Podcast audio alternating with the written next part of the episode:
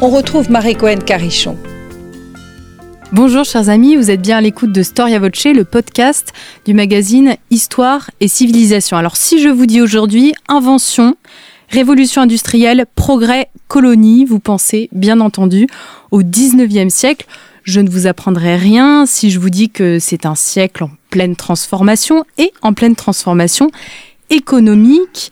Or, il est important de concevoir que ces évolutions sont souvent le fruit direct ou indirect, voulu ou non, des décisions humaines, décisions qui peuvent être politiques Qui sont les hommes qui pensent l'économie, qui agissent sur le marché entre le 18 et le 20e siècle? Qui est responsable de l'évolution du commerce? En quoi l'émergence de la notion de nation vient profondément transformer la pensée économique? Alors le 19e siècle est un petit peu moins connu du grand public, un petit peu moins connu parce que c'est une période qui a, l'apparence d'être un peu plus complexe et qui semble tirailler entre un héritage monarchique et un passé révolutionnaire. De la même manière, ce siècle nous donne l'impression de balancer entre deux modèles économiques le libre-échange et le protectionnisme. Et euh, pour évoquer cette question euh, de l'économie au 19e, euh, j'ai découvert le dernier ouvrage de Francis Démier, qui est un ouvrage très érudit, dont le titre est La nation, frontière du libéralisme, libre-échangiste et protectionniste français entre 1786 et 1914. Bonjour Francis Démier. Bonjour.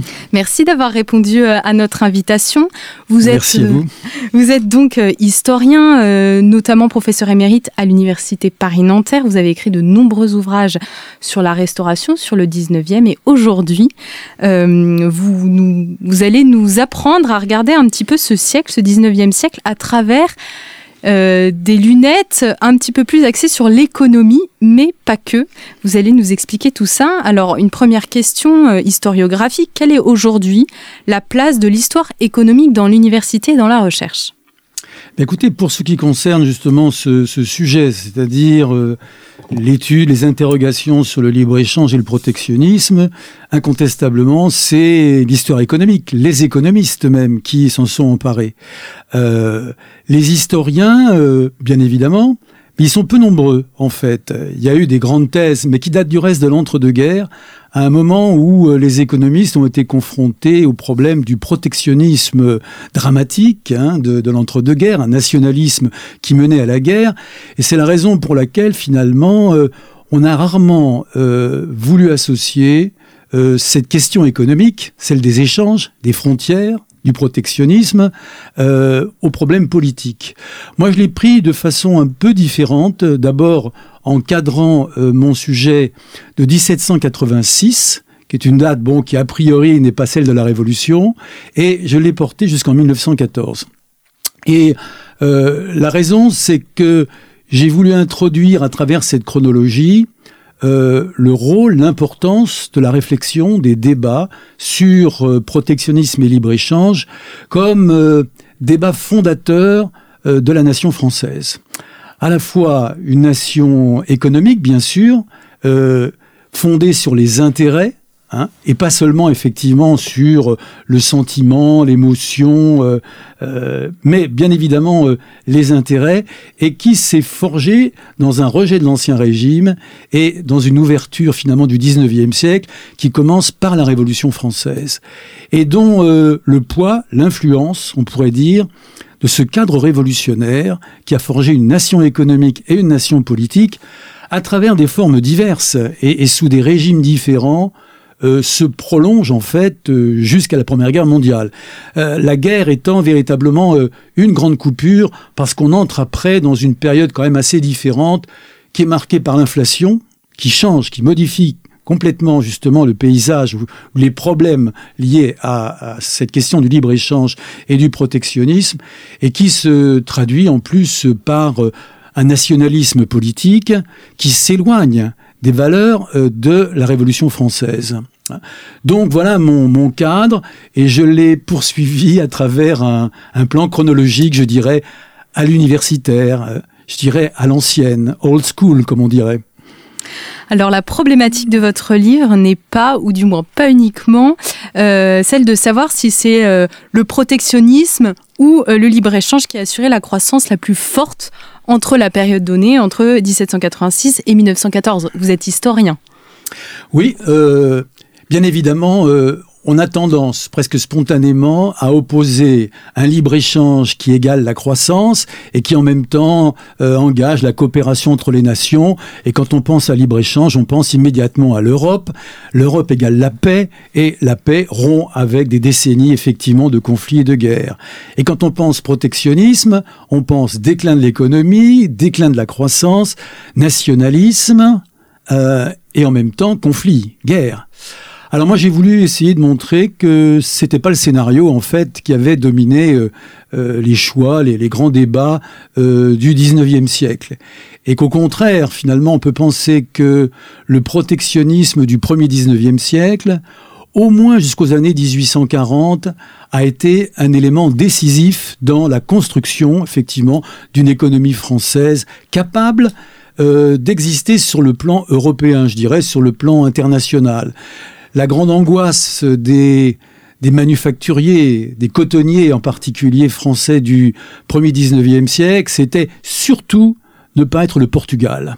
Ne pas être le Portugal, c'est-à-dire ne pas être livré à l'Angleterre, hein, ne pas entrer dans une division du travail international qui aurait fait de la France ce que pensaient effectivement les réformateurs de Louis XVI, un pays agricole, l'Angleterre ayant le monopole euh, des manufactures. Donc je crois que euh, incontestablement, là, le protectionnisme a été positif et la plupart des grands historiens économistes sont d'accord. En revanche, à un certain moment, et en particulier après la crise de 1848, il est incontestable que les choix qui ont été faits à l'époque de la Restauration, en fait, et même pour certains dans la Révolution et l'Empire, arrivent en quelque sorte euh, ou touchent leurs limites. Et à partir de ce moment-là, on peut penser que euh, ce libéralisme contrôlé par les frontières de la nation euh, est dans une impasse. Et cette impasse, on la vérifie dans le fait que le Second Empire, alors, va rompre plus radicalement qu'on ne l'a dit encore avec le protectionnisme du, euh, du premier 19e siècle. Et en même temps, il introduit une problématique tout à fait nouvelle entre la Révolution française et euh, la Seconde République, donc 1848-51, euh, ce qu'on voit se construire finalement, c'est un libéralisme français, dans lequel l'objectif consiste à associer le libéralisme économique, l'ouverture, hein, et c'est un objectif, un choix à faire, et libéralisme politique. Guizot, en quelque sorte, en est un peu le, représentant. Et le Second Empire, à travers un coup d'État, introduit pour la première fois une dissociation tout à fait nouvelle entre libéralisme économique et un État autoritaire. Autrement dit, c'est un coup d'État, un État autoritaire qui a relancé le libéralisme économique, a ouvert les frontières, et en même temps, c'est vrai, c'est important, a euh, relancé la croissance. C'est une période où ce sont des logiques, en fait, euh, qui sont liées aussi aux conjonctures. Mmh. Hein euh, on ne peut pas détacher finalement ces grands choix sur les frontières économiques du contexte dans lequel elles se situent. Hein. Par exemple, euh, le milieu du 19e siècle est contemporain d'une crise économique très profonde, qui est en même temps une crise sociale, une crise du libéralisme et, aussi du socialisme. Hein. Et puis, euh, bien évidemment, si on prend la fin du 19e siècle, les années 80, 80 1900 surtout, nous avons une, nouvelle mondialisation, parce qu'il est intéressant justement euh, d'associer ou d'établir un lien entre le phénomène de mondialisation et la définition de nouvelles frontières économiques. Hein. C'est ce qui s'est passé dans la première mondialisation, qui est celle de l'Angleterre, dominée par l'Angleterre, hein, et où la France, pour exister économiquement, s'est protégée et s'est protégée de façon euh, brutale et, importante. Et on ne peut pas non plus euh, séparer l'autre protectionnisme, qui est celui de la fin du 19e siècle, moi que j'ai appelé le système Méline, parce que d'un certain point de vue, on y reviendra peut-être, j'ai voulu essayer de sortir Méline finalement de, des mauvais portraits qu'on lui avait tracés dans l'historiographie. Hein. Euh, là, il est incontestable que dans ces années 80-90, Si effectivement on n'avait pas eu une montée qui n'a rien à voir avec celle du premier 19e siècle, mais une montée du protectionnisme, il est incontestable qu'on se serait trouvé à ce moment-là euh, dans un scénario qui aurait peut-être ressemblé à celui de l'Allemagne. Parce que l'Allemagne connaît euh, une émigration rurale, paysanne, énorme, extraordinaire entre les années 80 et la guerre. il est clair que la plupart des historiens quand même associent cette poussée de l'émigration rurale à l'impérialisme et donc à l'émergence d'un État autoritaire. Au contraire, en France, le protectionnisme de Méline a maintenu la République. Et il maintient la République en protégeant les paysans. Et ça a bien évidemment une portée extraordinaire que certains considèrent comme négative. Bon, le protectionnisme maintient la petite agriculture et en même temps, euh, c'est le maintien de la démocratie à un moment effectivement où la République est menacée à la fois par le nationalisme du boulangisme, de boulanger, hein, et en même temps elle est menacée par la pression des États-Unis, de l'Allemagne, avec en plus des choix techniques euh, qui au départ ne sont pas ceux exactement qui favorisent la France, c'est-à-dire l'électricité et d'autre part euh, la chimie qui sont plutôt des atouts pour l'Allemagne et euh, les États-Unis, comme euh, pour l'Angleterre, ça avait été le coton dans la première mondialisation. Le premier, le premier mot de, votre titre, c'est la nation. Euh, de quelle nation parlez-vous dans le livre? À quelle définition vous référez-vous pour votre étude?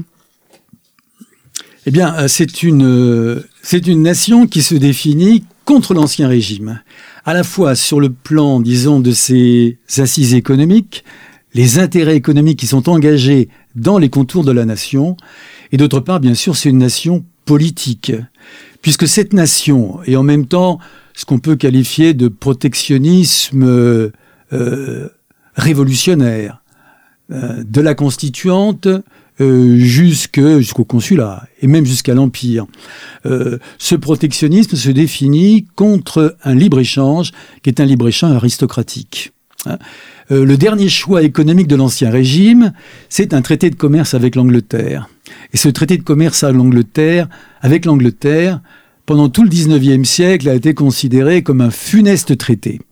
Et donc, ce qui est important pour la France, c'est qu'on associe libre-échange aristocratisme et monarchie, et en même temps un danger parce qu'il ouvre les portes à l'industrie anglaise.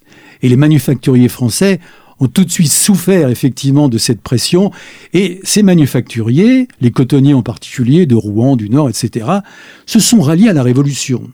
On n'explique pas souvent pourquoi le patronat rejoint la Révolution jusqu'à la Convention y compris, c'est qu'il y a un enjeu décisif qui est la construction à partir effectivement de 89 par étapes. Pas tout de suite dans la constituante, mais plus clairement, à mon avis, avec euh, les Girondins, qui sont les doctrinaires, les théoriciens de ce qu'on pourrait appeler un protectionnisme moderne. Eh bien, ils ont défini ce que pouvait être une nation, à la fois une nation économique et une nation définie dans des contours à la fois politiques et économiques euh, qui forment désormais un tout. Euh, c'est la Révolution française qui permet l'articulation entre l'économie française et la nation politique. Hein. Avant la Révolution, euh, finalement, l'Alsace commerçait avec le Rhin et faisait partie d'une espèce de Lotharingie qui avait peu de rapport avec la France. La, la France du Nord, la région lilloise, était intimement lié à la Belgique. Tout le sud-ouest français était en liaison directe avec l'Espagne et commerçait avec l'Espagne. À partir justement de la construction de ce socle national, il est plus question effectivement d'envisager une dispersion euh, géographique de l'économie française. Elle s'inscrit dans un cadre politique et en même temps dans les valeurs politiques de la Révolution française. Donc vous avez une articulation, un lien euh, très étroit qui s'établit entre la base économique et les valeurs politiques qui sont celles effectivement de euh, l'économie nationale. C'est très intéressant ce que, ce que vous dites, qu'il y a une imbrication entre l'économie, le politique et l'idéologie. Et c'est d'ailleurs ce, qu'on, ce dont on se rend compte quand on vous lit. C'est pas juste un livre d'économie, en fait. Votre livre est aussi un livre d'histoire culturelle, ah, bien qu'il soit politique. pour un livre d'histoire politique, en fait. L'histoire des choix. et qui sont des choix globaux en fait, hein, qui orientent la France. Après la Révolution, euh, c'est donc l'Empire et Napoléon. Alors, c'est le titre d'un de vos chapitres, si je me souviens bien, euh, dit au sujet justement du libéralisme, je ne voulais pas de traité et que chacun fit chez soi ce qu'il voudrait. Est-ce que cette phrase illustre la réalité économique euh, de l'Empire? Oui, je, le crois, euh, avec des nuances et, des, et, des, hésitations. Cette phrase, elle a été prononcée un petit peu après euh, la, paix d'Amiens. Et donc c'est à un moment où l'Angleterre et la France sont épuisées par la guerre et font une pause. Et les Français ont négocié une paix d'Amiens assez favorable sur le plan de la reconstruction de l'empire colonial français. En revanche, les Anglais attendaient de cette reconstruction euh, finalement assez favorable aux Français un traité de commerce avec la France. Donc ils revenaient à leur idée de 1786, il faut ouvrir le marché français et en même temps le marché continental, parce que c'est ça qui était l'enjeu. Alors c'est le problème qui s'est posé. Et on peut dire que sur ce terrain, euh, Napoléon a hésité. Il a hésité parce que, dans un premier temps, il était assez sensible à ce qu'on appelait à cette époque-là la richesse atlantique, celle du XVIIIe siècle. Hein. Euh, il était influencé par euh, toute une série de conseillers, par sa famille, hein, et ses liens justement avec les Beauharnais. Euh, et donc pour lui, la richesse, c'était encore les ports, le sucre, etc., les colonies. Et en fait, c'est Chaptal, son ministre de l'Intérieur, euh, qui lui a fait comprendre que c'était une erreur et qu'il fallait tenir compte d'un changement euh, dans l'économie française qu'il ne connaissait pas et qui était l'émergence effectivement de la manufacture, de la manufacture capitaliste, la manufacture de coton en particulier, euh, qui était un nouveau vecteur de la croissance. Et on peut dire que pendant cette période, Napoléon a hésité entre les deux, mais je dirais intelligemment, pour rendre hommage à l'empereur, il a écouté Chaptal. Et il a fait le tour euh, des entreprises, en particulier à Elbeuf, dans la laine, etc. Et il a rassuré les manufacturiers en disant, écoutez, c'est Chaptal qui l'a fait, c'est pas lui directement. Il dit, ne vous en faites pas, nous allons garder effectivement un protectionnisme solide, euh, qui était du reste, qui est devenu un protectionnisme de guerre, en fin de compte, avec le blocus et les contradictions du blocus. Mais on peut dire qu'au départ, euh, cette logique euh, avait un certain sens, hein, qui consistait donc à, bâtir ce que Napoléon, ce que beaucoup d'économistes autour de lui, et pas seulement Chaptal, imaginaient comme une Angleterre continentale à l'Angleterre finalement les mers, à la France le contrôle des territoires conquis par l'Empire, et il y avait un lien entre le projet économique, le projet militaire et le projet politique, hein, qui consistait donc à revoir la carte de l'Europe à partir du pivot français. Euh, ça n'a pas marché.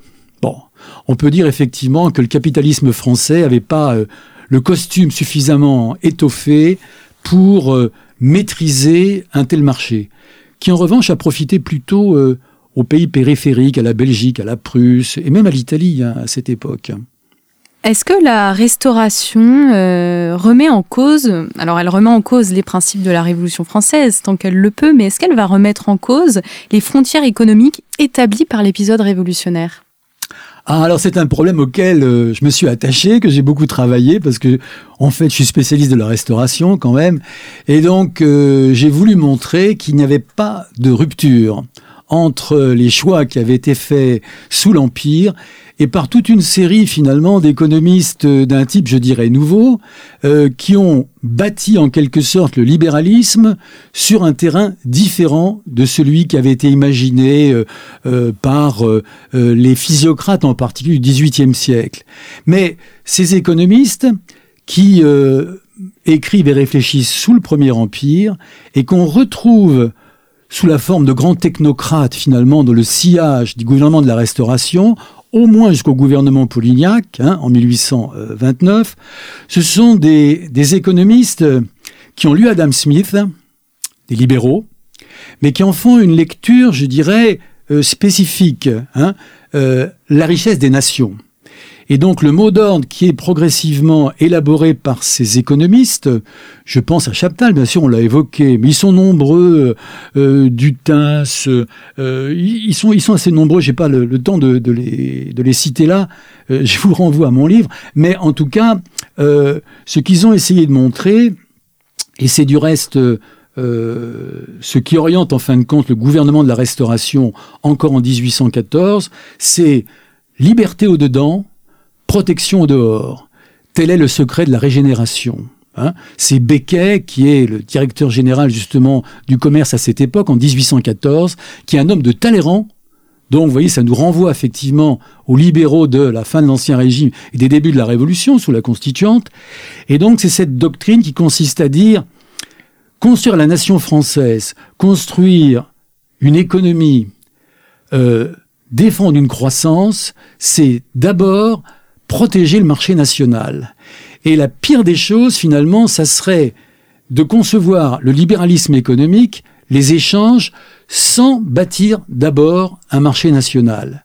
Et c'est la raison pour laquelle les économistes français, et du reste les gens de la restauration, sont extrêmement attentifs à l'Angleterre. Il y a une vision de l'Angleterre qui est celle de Jean-Baptiste Say, qui n'a pas cours en fait dans les milieux politiques qui décident. Hein. L'idée qu'ils ont effectivement, ces économistes, c'est d'imiter l'Angleterre. Et comment l'Angleterre s'est-elle construite un empire économique? Eh bien, euh, euh, d'abord euh, par l'acte de navigation, par l'intervention de l'État, par un protectionnisme absolument sans faille. Donc, imitons l'Angleterre et n'écoutons pas ces économistes. C'est un peu ça qu'ont fait justement les responsables de la fin de l'Empire et de la Restauration. Et c'est eux qui vont en quelque sorte bâtir ce modèle économique français, hein. liberté à l'intérieur, et du reste, euh, l'enjeu c'est les transports. C'est donc réaliser d'abord un marché national. Mais c'est un bon choix quand même, on peut dire, du point de vue de la croissance, et la croissance de la restauration a été forte. C'est un choix qui consiste à protéger un marché de 30 millions de consommateurs, alors que les Anglais n'en ont que 8.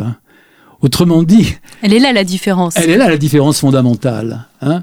Euh, faire le choix, effectivement, d'exploiter d'abord et de construire une économie sur la base de 30 millions de consommateurs, et en particulier même avec des prix plus élevés que ceux des Anglais, c'était un choix qui a permis la croissance et qui a installé, en fin de compte, en France, un modèle économique euh, qui est celui du capitalisme. Le capitalisme français, d'abord euh, articulé sur le coton, se construit sur, sur ce tableau, sur ce, ce grand projet. Est-ce qu'on peut dire que euh, ce modèle économique est lié au contexte de paix? On sort des guerres napoléoniennes, euh, la France doit asseoir sa puissance sur son économie et plus seulement sur son armée. On peut dire que c'est un petit peu la nouvelle base de sa puissance? Oui. Je crois qu'effectivement, il y a une réflexion qui est faite euh, en 1814, c'est que la France ne pourra plus faire de guerre euh, comme elle les a faites avec euh, l'Empire. Donc on retient des leçons de l'Empire, mais il ne s'agit pas de reproduire en particulier le caractère belliciste euh, qui a été celui de Napoléon Ier. Au contraire, on envisage la croissance dans un siècle qui est conçu comme un siècle de paix. Donc un siècle de négociation.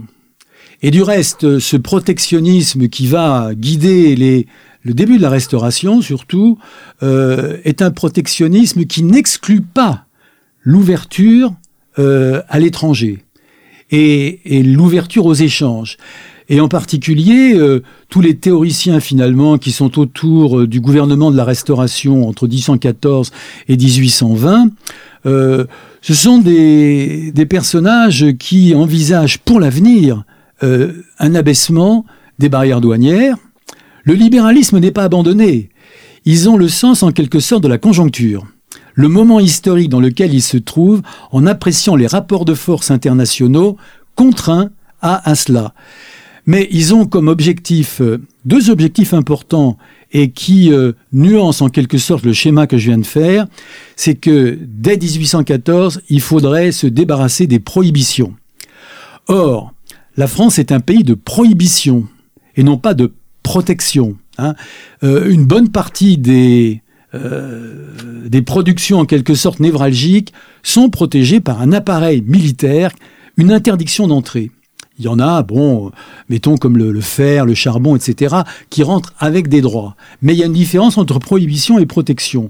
Et là, effectivement, le projet est libéral dans la mesure où on envisage dans le siècle de liquider les prohibitions. Et deuxième élément, ce qui montre que ce protectionnisme français est quand même euh, à nuancer, il est important euh, de libérer le marché des matières premières. Les matières premières agricoles, dans un premier temps, ça a été effectivement le blé, mais aussi le charbon. Hein. Toute une série de matières premières, la laine, le coton, etc., doivent rentrer sans taxe. Donc euh, cette forteresse douanière s'appuie aussi sur une importation des matières premières qu'on appelle les aliments de l'industrie. Et les aliments de l'industrie, ça sera la préoccupation de tout le 19e siècle, doivent alimenter au prix les plus bas l'appareil industriel. Donc on dissocie, vous voyez, matières premières et euh, produits finis ayant une valeur ajoutée. L'élément essentiel, du reste, pour euh, les pouvoirs politiques, c'est de dire que le choix du protectionnisme est un choix en faveur de la mobilisation des bras. C'est le travail. On mobilise effectivement les travailleurs dans le cadre d'une industrie protégée. Hein. Ça, c'est très important. Et c'est une rupture encore avec l'ancien régime qui a l'image effectivement euh, euh, d'un régime de sous-emploi, un régime de chômage, de, sous-utilisation de cette masse de 30 millions de Français euh, dont on va mobiliser les bras. Mais alors, si on mobilise les bras, est-ce qu'on s'intéresse aux, salariés, aux ouvriers? À partir de quand on commence à, à penser le rapport entre le patron et l'ouvrier, les conditions ouvrières Eh ben, on y pense euh, très tôt, hein, dès la Restauration. Mais on peut dire que la rupture, et l'élément très important, c'est les années 40. Les années 40 sont une, coupure, une rupture, parce que vous avez les grandes enquêtes qui commencent, hein, l'enquête de Villermé, euh, 36, euh, euh, toute une série aussi d'enquêtes sur la pauvreté en Angleterre des visites, des voyages qui sont faits en Angleterre et qui montrent aux économistes français en particulier euh, les ravages du paupérisme et du capitalisme. Et donc là, il y a, y a deux choses. Il y a à la fois une prise de conscience effectivement des dégâts sociaux que peut faire ce, protectionnisme qui engendre un capitalisme de monopole. Et donc là, il y a aussi effectivement dans cette idée, chez certains économistes libéraux, de la réapparition à travers ce protectionnisme très dur, de la formation de monopoles euh, qui sont des aristocraties industrielles. Hein, aristocratie financière, aristocratie industrielle, et qui rappellent l'ancien régime. Et ce qui est très intéressant, c'est qu'une partie des économistes libéraux, en particulier tout le courant qui, au départ, effectivement, est influencé par euh, euh, euh, l'économie politique anglaise, par les, réformes de Peel, par Cobden, etc., et de dénoncer un capitalisme français à travers une lecture qui est celle de l'Ancien Régime.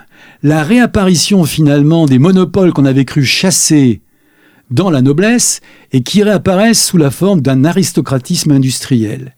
Et là, ce qui est intéressant, c'est que toute une partie du libéralisme va basculer à gauche.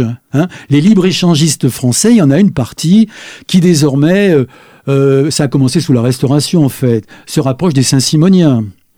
Euh, certains économistes, je pense à, au frère d'Auguste Blanqui, Adolphe Blanqui, l'économiste qui est professeur aux arts et métiers, se rapproche de Proudhon. Proudhon vient suivre les cours d'économie politique libérale de Blanqui au CNAM. Donc vous avez là une imbrication qui commence euh, et qui va mettre en difficulté le libéralisme lui-même. Hein. parce qu'il y a des voix conservatrices, des voix progressistes. On peut dire que cette, euh, première formule du capitalisme français, à terme, engendre une profonde crise idéologique. Hein. parce qu'il déçoit, parce qu'il interpelle en, en n'apportant pas effectivement les promesses qu'il avait euh, engagées. Alors il y, a une, il y a un élément dont il faut tenir compte, c'est que les protectionnistes eux-mêmes, les patrons, ont des réponses.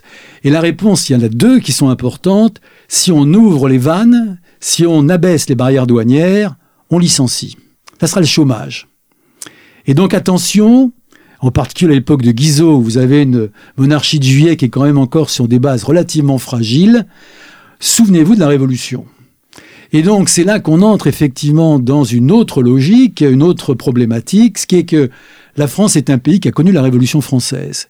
Et donc la question du sous-emploi est une question fondamentale. Et faire sauter le protectionnisme, ouvrir le marché français aux pays concurrents, c'est un risque terrible.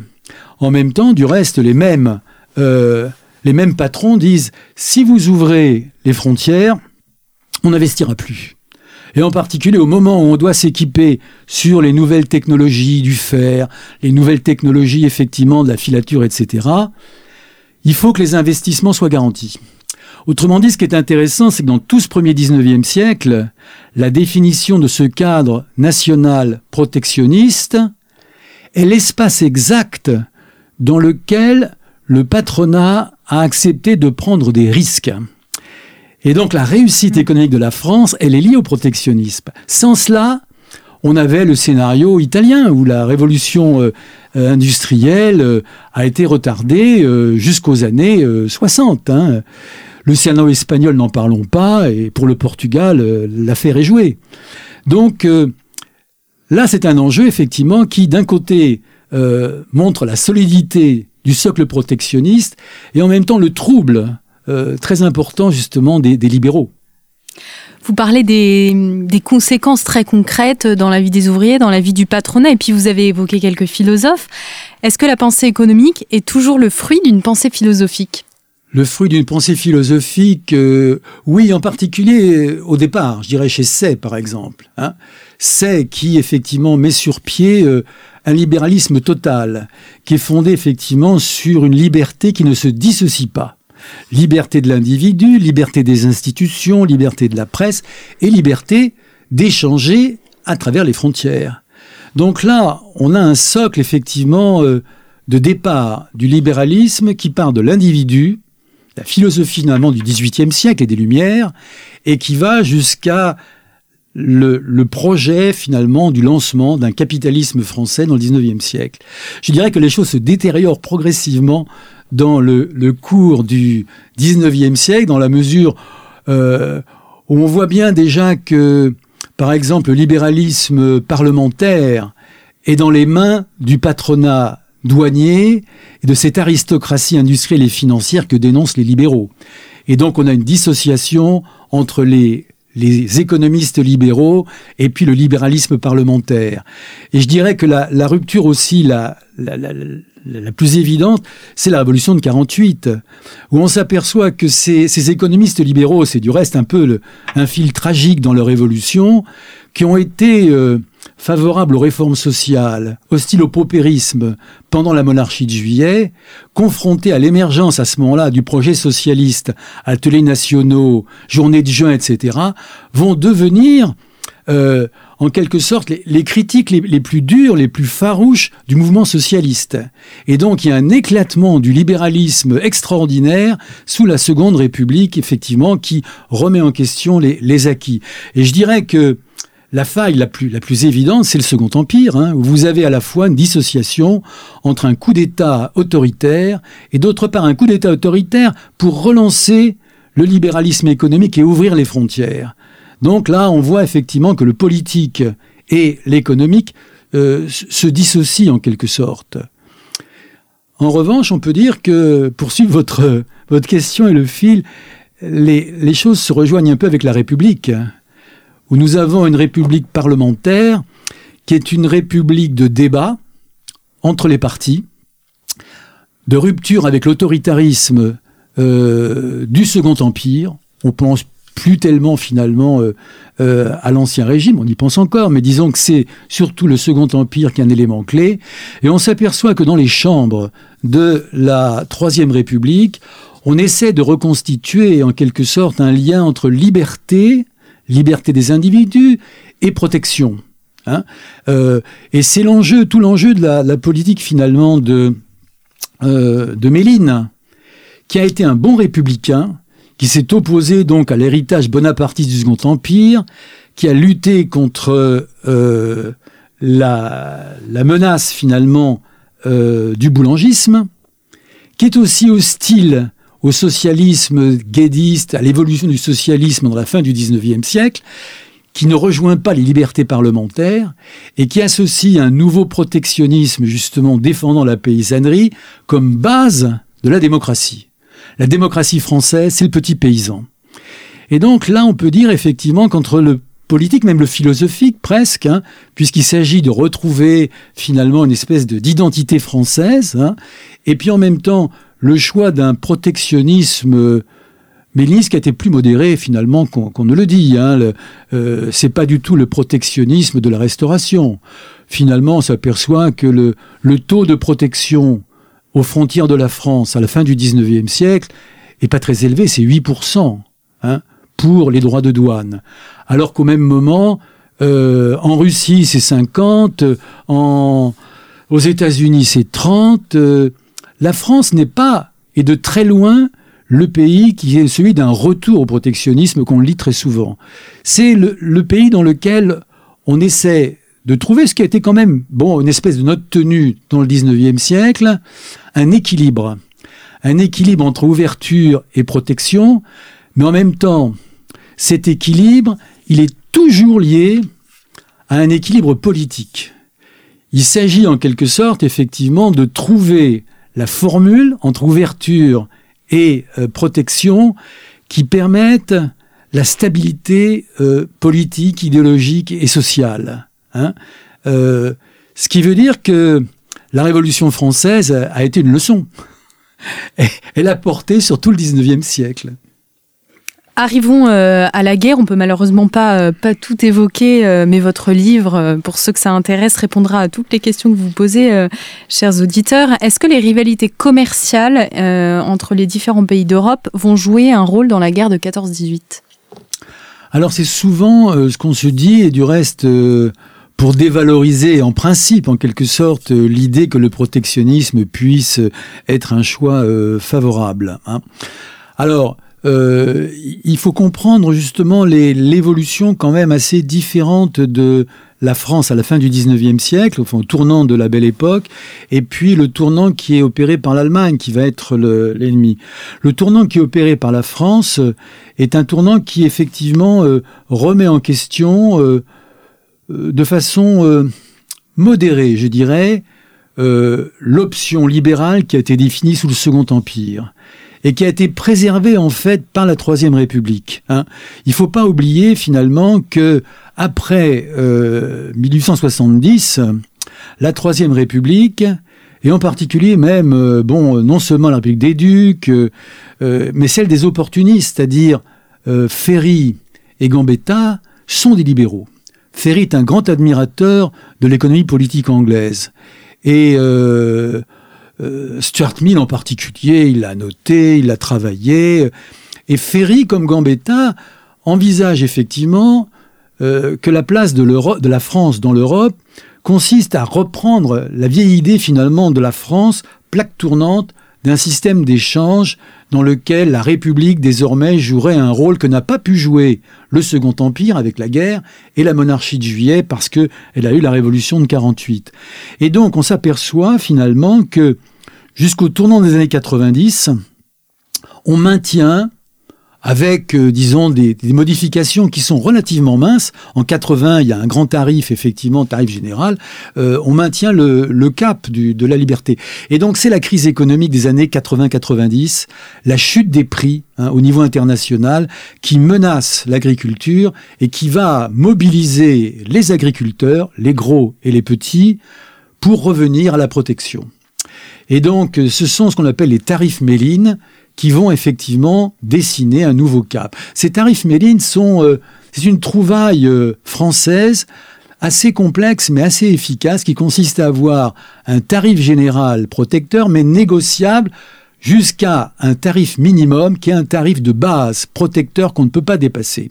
Et entre le tarif général et le tarif minimum, eh bien, la fin du 19e siècle, Méline en particulier, vont négocier toute une série d'évolutions qui vont être très protectionnistes pour l'agriculture. Le blé français va être protégé à hauteur de près de 40% hein, dans les années 92-95, et qui par contre est moins protecteur pour le reste de l'économie, qui reste ouverte. Un peu, un peu plus, c'est vrai, pour la métallurgie et euh, pour euh, le textile. Mais en tout cas, au tournant du siècle, la France est engagée dans une série de conventions négociées entre le tarif général et les tarifs euh, minimum, qui font qu'elle est un peu liée par des espèces de contrats, par des accords. Hein. Et au même moment, il y a une espèce de rupture brutale qui est le fameux tarif de 1902 de l'Allemagne, qui est un tarif extrêmement protectionniste. Et donc, c'est paradoxal puisque l'Allemagne est en pleine expansion, l'Allemagne exporte, mais l'Allemagne choisit un tarif protectionniste. Et c'est ça souvent qu'on n'analyse pas et qu'on voit pas, c'est que ce tarif protectionniste est un tarif de négociation. Autrement dit, c'est un tarif dont l'évolution doit permettre de, euh, de déblayer, d'ouvrir le terrain des autres. C'est ce qui s'est passé pour l'Allemagne, en particulier pour sa métallurgie, pour la chimie, etc., dans pratiquement toute l'Europe continentale y compris du reste pour la France. Et donc les Français ont été pris en quelque sorte à contre-pied dans, dans ce système allemand, qui est un système un peu pervers, hein, euh, et qu'on a appelé, alors c'est l'impérialisme, hein, on dit euh, du côté français, la presse s'en empare, etc. Et dans le contexte effectivement où le nationalisme commence à monter, euh, il y a problème. Alors, ce qu'il faut conclure sur ce point, c'est que non, je pense que ça ne conduit pas à la guerre, et que les responsables français, mais aussi à leur niveau, les responsables politiques allemands, euh, n'ont pas saisi comme un terrain d'affrontement pouvant mener à, à, véritable explosion militaire. Hein. On s'aperçoit en particulier que le Sénat a joué un rôle régulateur dans l'évolution de la législation. Et il faut aussi, je dirais, rendre hommage, ou en tout cas montrer le rôle important des radicaux. Les radicaux, finalement, ont, récupéré la politique de Méline. On oppose souvent euh, Méline et puis après l'arbitre radical. Non, euh, l'exemple typique, par exemple, c'est un ministre des Finances remarquable, qui est Klotz, hein, qui est un radical, euh, qui était au départ effectivement d'une famille juive, libérale, d'Alsace, des cotonniers ouverts au libre-échange, etc., et qui progressivement, dans le parti radical, il est ministre des Finances, va devenir un protecteur modéré. Et ce qui est très intéressant du reste pour euh, euh, Klotz, c'est qu'il dit il faut qu'on maintienne des protections parce que la France a choisi aussi une politique sociale et qu'on ne pourra pas financer cette politique sociale en abaissant complètement les barrières et en ouvrant en quelque sorte euh, l'industrie française à la concurrence internationale. Donc jusqu'à la fin, les diplomates, Cambon, Barrère dans les ambassades, euh, le gouvernement français, etc., ont négocié avec les Allemands. Ils ont négocié avec toutes les, tous les États européens pour maintenir, un, les systèmes d'alliance diplomatique existaient entre l'Angleterre, l'Italie qui commence à s'émanciper effectivement de l'empreinte allemande, et d'autre part, euh, dans des crises comme celle justement de, euh, du Maroc, etc., on s'aperçoit que on a négocié. Et à aucun moment, effectivement, en dépit de ces déclarations très souvent intempestives, la presse d'outre-Rhin, euh, euh, le Bund der Industriellen, euh, c'est-à-dire les, les industriels allemands, n'ont poussé à la guerre. Ils tenaient en fin de compte encore à l'ouverture du marché français qui leur était utile. Hein. Ils espéraient effectivement le marché français. Donc je crois que la conclusion, c'est que il faut pas hein, aller dans cette direction. D'autant que le protectionnisme de l'époque n'est pas du tout le nationalisme, je dirais, émotionnel, qui est celui des, nationalistes euh, anti-Dreyfusards, des Maurras de, du début euh, du XXe siècle. C'est un... Euh, c'est ce que les, des collègues euh, politistes ont appelé un, protectionnisme défensif. Hmm. Défensif. Hein, qui existe sur le terrain politique et qui, va, et qui va être aussi euh, l'élément euh, important euh, sur le terrain justement douanier et sur le terrain économique. Il nous reste une minute, Francis Demier. une dernière question. Si on avait une idée à retenir de votre livre oh, Écoutez, c'est une réflexion qui a été faite finalement par certains journalistes que j'ai rencontrés et qui m'ont dit, mais finalement, euh, bon, les, les, débats intellectuels, les choix politiques n'ont pas abouti à des, à des, changements très très importants. Je dirais quand même, ce qui est significatif, c'est qu'il y a quand même une, une, sorte de direction générale du 19e siècle qui est une, une ouverture progressive en fait. Surtout si on la compare, si on regarde la courbe effectivement qui est dans mon livre à la fin, et celle des, des années 30. Hein. Je crois que c'est la première, euh, euh, la, la, première conclusion. La deuxième, on pourrait l'emprunter à Jaurès. Euh, qui, qui lui-même l'avait emprunté à Marx, et qui consiste à dire que finalement, la différence entre protection et libre-échange est une différence dans la, euh, je dirais la, la, dimension du marché. Hein, les protectionnistes, effectivement, veulent la bataille du marché dans un cadre confiné. Les libre-échangistes la veulent au niveau international. Mais au bout du compte, Jaurès disait, pour nous, euh, on est au-dessus de ça. Finalement, euh, c'est la conclusion que j'avais adoptée, euh, celle de Jaurès. L'important, c'est selon les périodes, selon les conjonctures, effectivement, pour que le marché existe en quelque sorte, il faut des frontières. Et ces frontières ont varié. Merci beaucoup, Francis Demier.